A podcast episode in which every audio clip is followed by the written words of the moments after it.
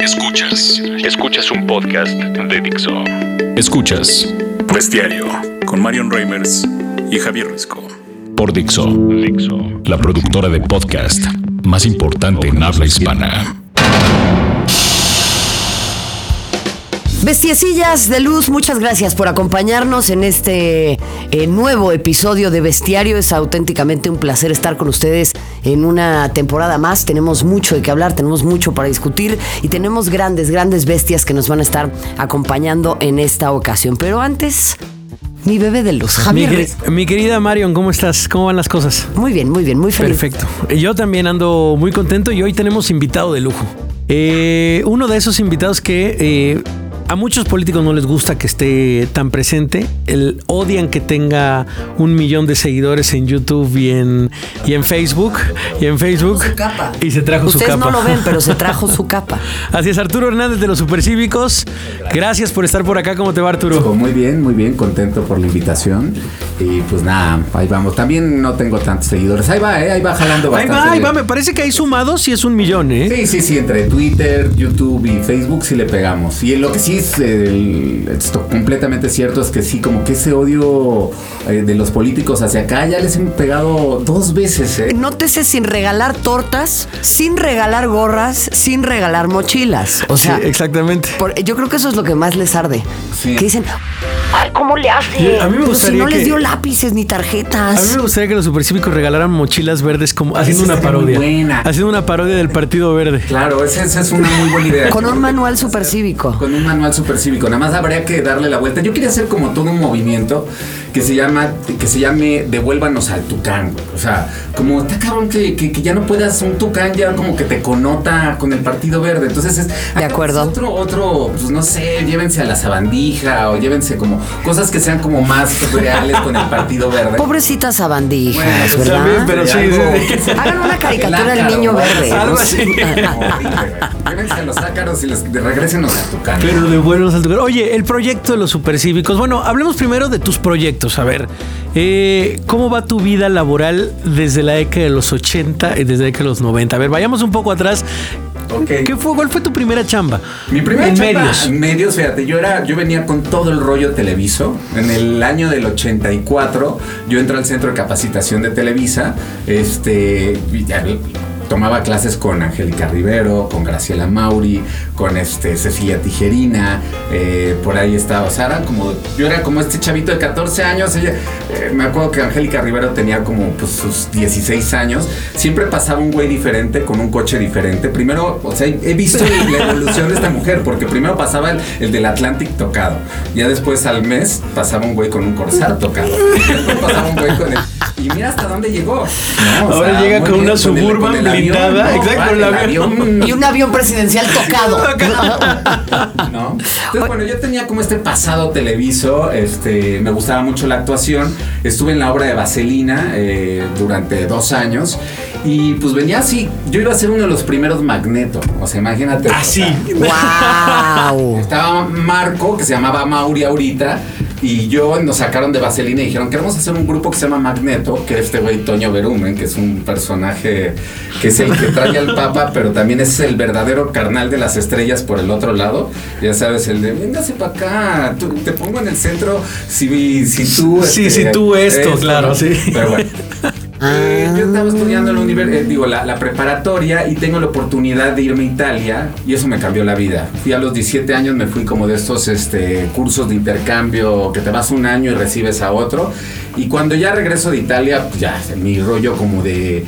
Me, me salió como la cosa de hacer cine allá, pero estar detrás de las cámaras. Ok. Entonces ya como que tiro la toalla de todo el rollo televiso. Ajá. Aunque tengo grandes amigos de Televisa en ese momento. O sea, con Eric Rubin me llevo muy bien, es un tipazo. Eh, Benny, todas estas. Pues es que no hay que tirar el agua sucia de la bañera con todo y el bebé adentro, ¿no? Porque. Pues uno se queda con lo bueno. Con lo bueno, o sea, pues claro, claro, claro, digo. claro. ¿no? Sí, pues me agarré como estos, este, Jan, por ejemplo, que es un... Sí, sí, el negrito de amor. Adoramos como todos estos chavitos, este, televisos que, bueno, después se encontraban en otro rumbo, ¿no? Y este, y ya después entro a la parte de, acabo la universidad y tengo la oportunidad de, de- de entrar en TV. Ese sí fue... Ya la década. explotó. Ese, ese, ese tiempo de mi vida que fue del 94 al 2000, pues imagínate, era Miami. 24 años, tenía un chavito ganando lana en dólares con la crisis. Olvídate. Este, Miami cuando Miami no era como este lugar aperrado. Y es, mañana te vas a entrevistar a Argentina a los fabulosos Cadillacs. Eh, ah, ok, chingón. Bueno, pasado mañana te tienes que hacer deportes extremo con, no sé, y era así, viajar eh, por toda Latinoamérica. Muy bien esa chamba. La verdad es que después de esa Fue tu sexenio. Sí. Fue tu sexenio en la plenitud del pinche plenitud. poder. Y después, pero te da el rebote. Sí. O sea, esa es la realidad. Cuando te quitan ese dulce, vino una depresión muy fuerte en el 2001, 2002, este, que decía, no que regreso a México y que veo que las ofertas que me daban eran pura jalada ahí de Televisa, de Azteca, de este, órale, sí, eres tú y eh, éntrale como el patiño de Facundo y no, no, nada que ver.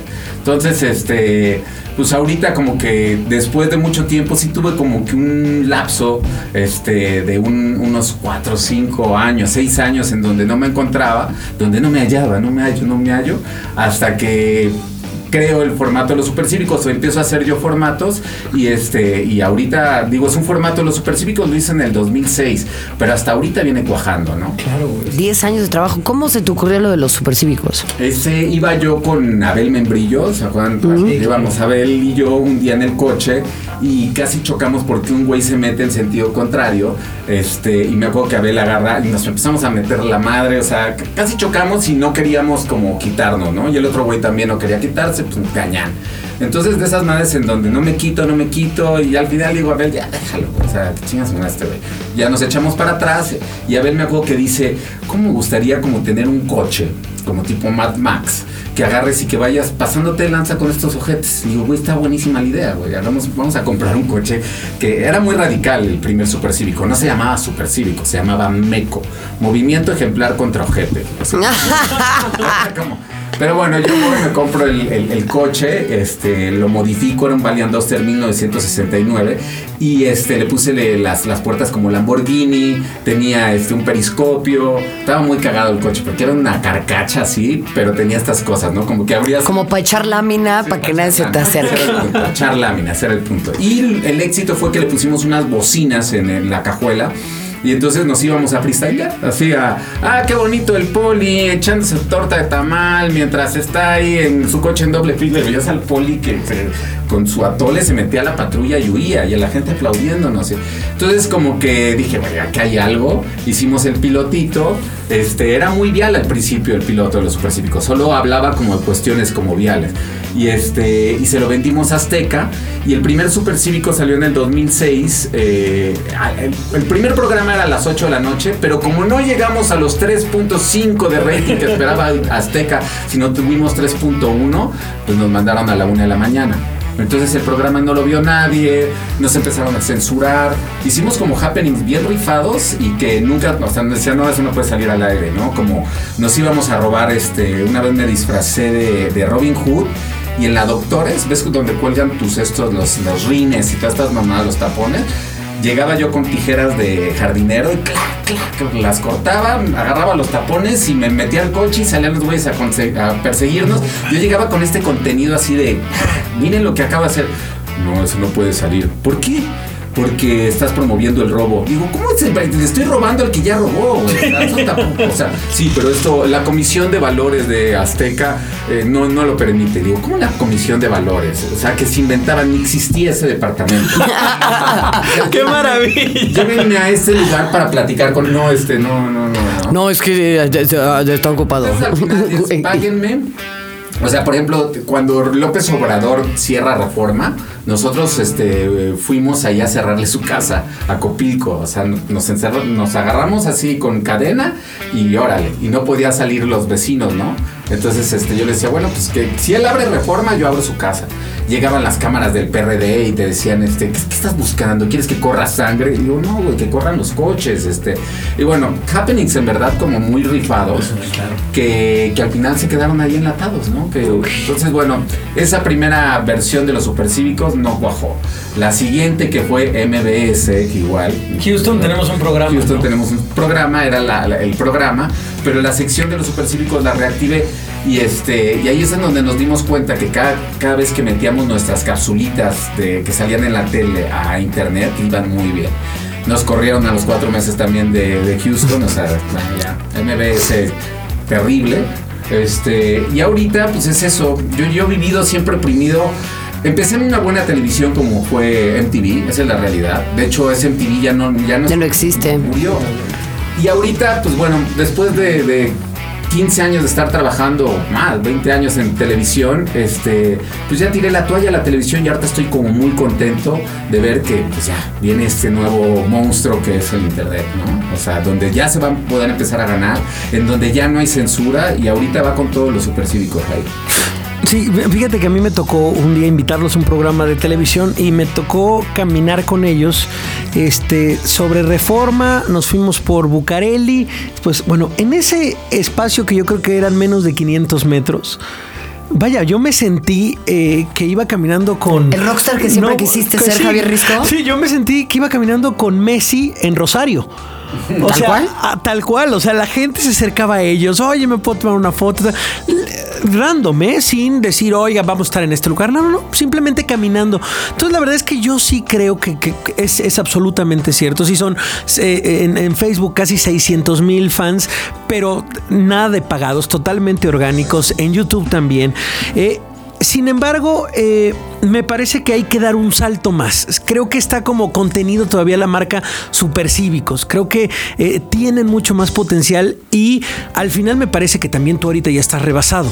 O sea que sí necesitas un equipo atrás, eh, necesitas delegar responsabilidades. Entonces, vaya, ¿se, está prete- ¿se pretende dar ese paso? Sí, Nico, completamente. La verdad es que me... so- A ver, yo ten- tenía hasta hace seis meses otra visión de la vida, ¿no? Este, los supercívicos, yo tengo una productora que se llama Jugo, que hacemos contenido, ¿no? Entonces, este, pues mi apuesta era para Jugo. Y de hecho, mi sueño es hacer cine y siempre he querido hacerlo y, bueno, a- algún momento lo haré. Pero esto creció tanto, los supercívicos, que tuve que cerrar Jugo completamente. Ya no, Jugo ya no existe. Eh, y ahorita vamos con esta, a hacer crecer la marca de los supercívicos. Vamos a entrar a Fondeadora porque la verdad es que pues ya no tenemos recursos. eh, hasta hace un par de meses los supercívicos, las capsulitas las pagaba el incorrecto, los, los disfraces. Pero ya murió también Cadena 3. Entonces, este, ya. Yo ya muero con la televisión, voy completamente digital y vamos a entrar a Fondeadora a pedir recursos de la gente, porque también los supercívicos es una marca que pues se mete con el político, se mete con se mete sobre el que la cague. Sí, tiene que estar eh, eh, muy limpio, ¿no? En Sí. el sentido de, de- de dónde vienen los fondos. Y, y sobre todo que, o sea, no quiero como acercarme. a- hay marcas que se me han estado acercando, inclusive hasta ahí de repente me han tentado políticamente. Ay, deberías de hacer esto en tal estado, y ya sabes, no. Entonces es mejor como hacerlo ahorita con la gente, eh, entrar como este proceso de, de- de- de tener recursos con la gente y, y ver de qué manera hacer como este grupo o este clúster de, de, pues. Necesito yo creo que como 20 personas. O sea, para hacer- fondeadora es tu salida de es mi salida por el momento. Es como un poquito haciendo la analogía. es- necesito ese, esa propulsión de- del cohete que ¡clac! ya esté en órbita y Agarre pueda bien. como subsistir. Bueno. por el momento sí se, necesitamos eso. Ya lo saben, entonces entren a Fondeadora. Todavía no, ¿eh? No, cuando sea el momento, cuando este podcast eh, eh, esté al aire, indudablemente ya, Ya estará eh, Fondeadora. Fondeadora ahí. Pero yo te quiero preguntar otra cosa más en términos de, de, de entender la psique de todos los mexicanos y qué es lo que nos pasa. A ver, A ver. tú vienes en sentido contrario con Membrillo, justamente que es de donde surge este, este eh, proyecto. A mí me ha pasado mil veces y a todos nos ha pasado y te juro que a mí me despierta una furia que es tremenda. O sea, creo que por eso los capitalinos estamos tan locos y un día le vamos a pegar un batazo a alguien. ¿no? Por eso sí, está sí. tan violenta la ciudad. Tú vas y el tipo viene en sentido contrario.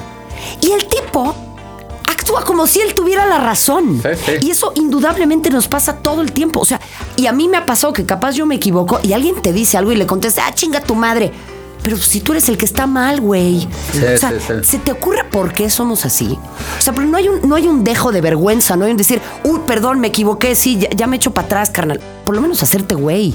Nadie se hace pendejo, nos montamos en nuestro macho. Sí, yo, yo lo que creo, y esa es una de las frases que más escucho cuando estamos haciendo cosas súper cívicas y que confrontas a la gente, es lo que siempre escuchamos, o la mayoría de las veces es el no más tantito. O sea, como que como mexicano estamos, eh, como es como un derecho constitucional, el no más tantito. O sea, güey, es una pinche cuadra, cabrón. O sea, tampoco me estoy echando, o sea, tal vez ese güey pensaba eso, ¿no? Quítate, güey, porque la verdad es que en ese sentido... Hazme el paro, Hazme- ¿no? sí, quítate. Le digo, güey, yo no me voy a quitar, quítate tú, güey, el sentido, o sea, ¿por qué te pretendía así? Y entonces es así, todo el tiempo vemos que cuando le dices a alguien de la colillita, eso, "Ay, es una colilla, cabrón. O me- es también, mi- estoy tapando la rampa, pero es mi hija que está pasando a la papelería, son tres minutitos, ¿eh? ¿Qué crees que estamos en Suiza o qué? Sí, sí, sí. Están cabrón, y es el nomás O sea, no tantito. mamen. O sea, la- las referencias siempre son peores, ¿no? O sea, vaya, tú, en vez de tener un modelo que le tire a lo cívico, le- te vas al otro lado, ¿no? Es como, no, bueno, este, o sea, vaya, siempre pones el peor ejemplo. No estás haciéndolo tú tan mal, ¿sabes? O sea, no lo estoy haciendo tan mal. Ay, el gobierno tira más basura que yo. O sea, siempre te vas al peor ejemplo, al peor ejemplo y dices, oye, sí, todos los demás lo hacen. Porque, o sea, yo con tirar esta bolsa aquí en la esquina, no va a pasar absolutamente nada, algo la va a recoger. Entonces, como que los mexicanos, entonces tu teoría es que siempre nos vamos a los peores ejemplos. Claro. Y cuando lo ven aparte con, pues el presidente roba, al final de cuentas lo que hizo, robó tantito. O sea, no fue una manchadez en el producto interno, no sé, o sea, su rollo este de la casa, pues es así. Entonces, cuando la gente lo ve así, efectivamente dice, güey, pues sí, sí, güey, lo hace, pues yo también. Y ese es el problema de los mexicanos, ¿no? Como si no lo haces, yo... No hice el experimento, pero sé que me iba a resultar. Fui a Japón y hice un rollo entre el, entre el civismo de Japón y de México, ¿no? Eh, cómo, los güeyes de en las escaleras, cómo se comportan, en, eh, eh, cómo es la vida de la gente que este, ciega y tal. Y un experimento que, me, que ya no hice, pero que- que hubiera resultado era los, los japoneses este platicamos eh, que si se te pierde un celular en Japón siempre lo vas a encontrar. O sea si se te pierde en el restaurante o sea es un concepto que nadie o sea el celular que se te pierde lo vas a recuperar. Aquí en México no. Entonces este y decían que es el concepto que tiene el japonés es si no es tuyo es de alguien más. Entonces déjalo ahí. Tarde o temprano si esa pelota o esa Se va a bicicleta dar cuenta, claro. se va a dar cuenta y va a regresar ahí. Entonces, yo lo que, de hecho, voy a hacer ese experimento. Quería poner como una cámara, así mi cámara, en, en- en Japón, en, una, en un equivalente a la glorieta de insurgentes, y te garantizaban los japoneses en que nadie le iba a tocar. Y hacer lo mismo aquí. Y, es- y aquí es lo contrario, ¿no? Aquí es, si no me la chingo yo, se la va a chingar alguien más. O sea, son conceptos muy cabrones. ¿Cómo lo ve ese? Es, si no es tuya, es alguien más, pero aquí es, si no me la chingo yo, alguien más se la va a chingar. Está cabrón. Entonces, Pero eternamente es, es eso además, ¿no? O sea, siempre estamos diciendo, ah, es que ese güey viene en sentido contrario, es un pendejo. Pero el día que tú vienes en sentido contrario es, ay, güey. Es una- es aquí, ay, es aquí, son 20 metros, sí. Cálmense. Ay, pinche apretado. O sea, es, es increíble, pero yo de verdad no termino de entender a lo largo de mi vida en este país cómo vamos a lograr ¿Qué, us- qué usted, lograr eso. ¿Qué hacen anticívicamente en su vida diaria que dices, mira, la verdad es que ahí sí yo hago esta mamá? Eh, estoy pensando, a ver, ¿qué hago anticívica? Yo voy más rápido de lo permitido. Ok, ok.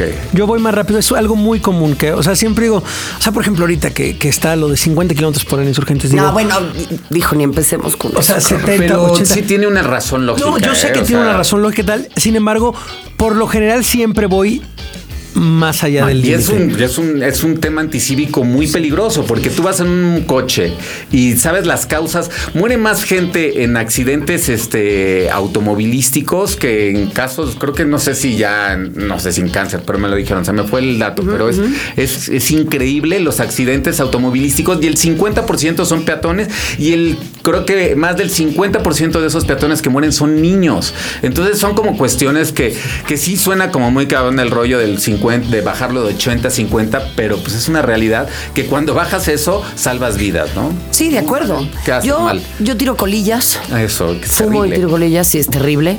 Se-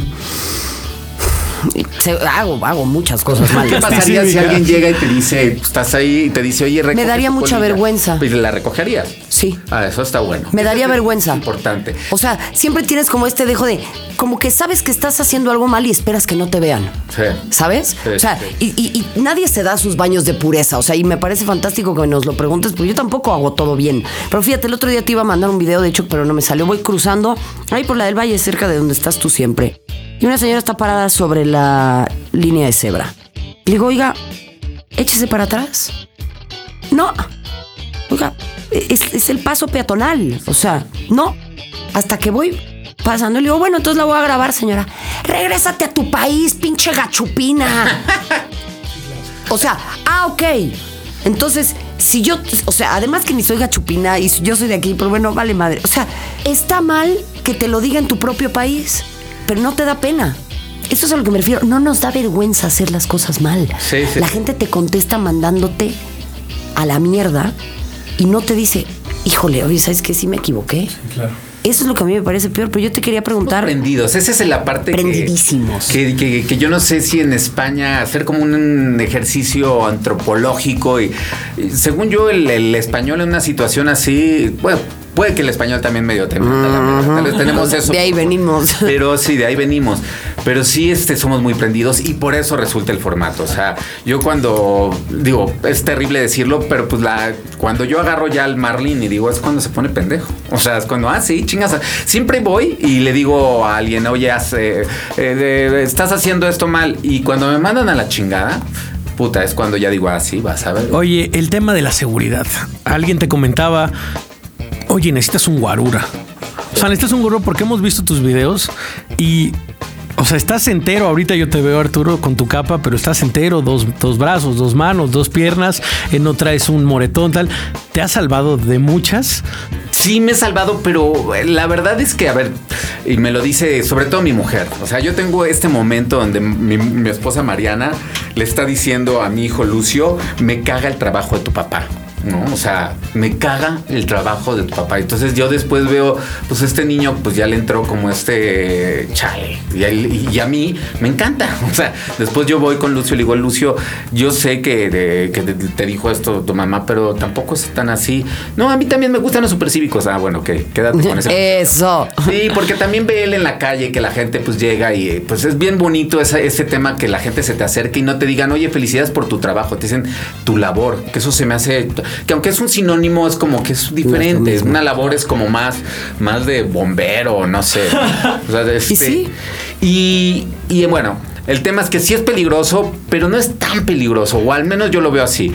Yo siempre he pensado que corro muy rápido. O sea, en los momentos de, de, de, de, de- de madrazos no me voy a poner a los madrazos, ¿no? Este, es- y, y también a mis camarógrafos es corran, güey. Vámonos y nos vemos en tal punto.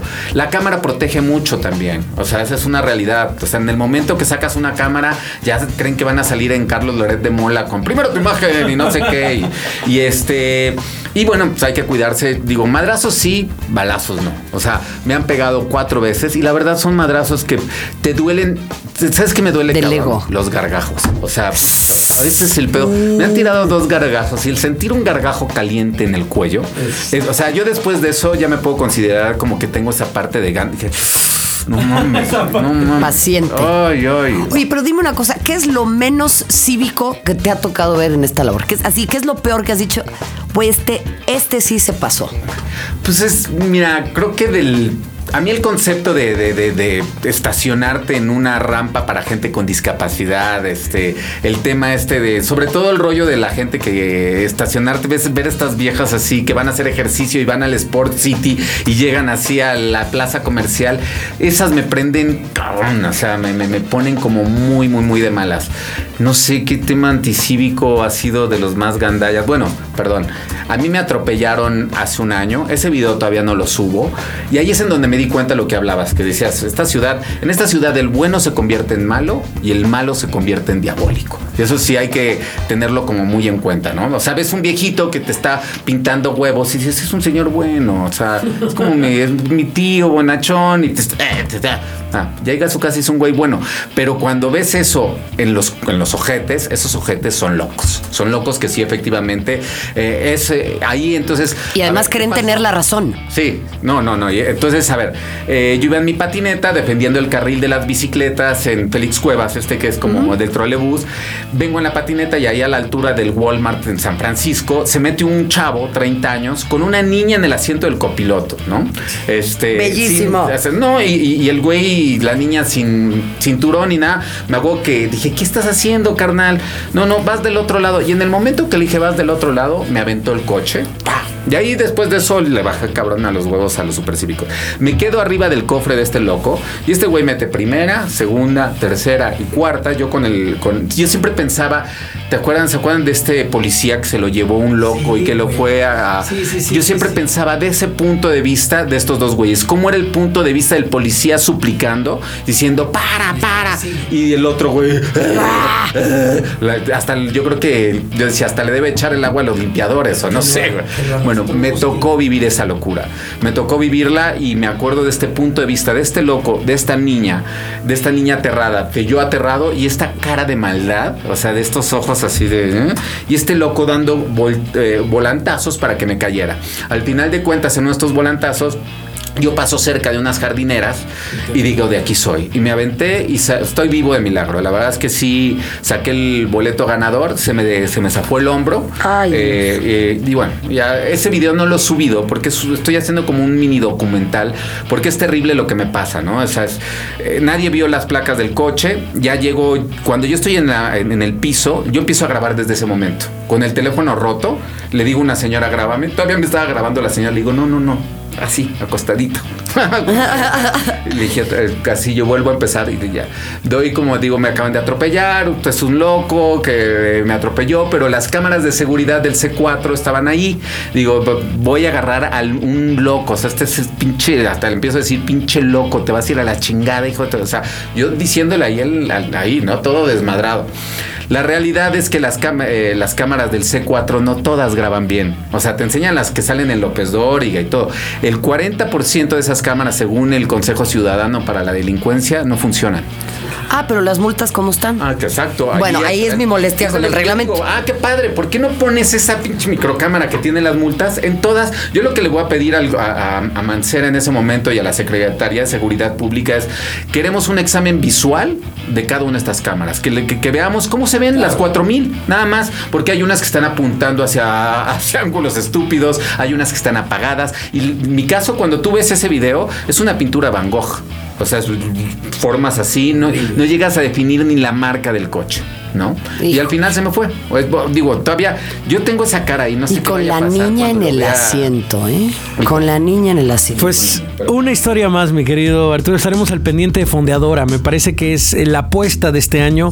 Va a funcionar y estoy seguro que los supercívicos se, compro- se, se van a convertir en eso. O sea, más allá de un canal, en, una, eh, en, en un, en un tema de denuncia, en un tema de una aplicación, en un celular.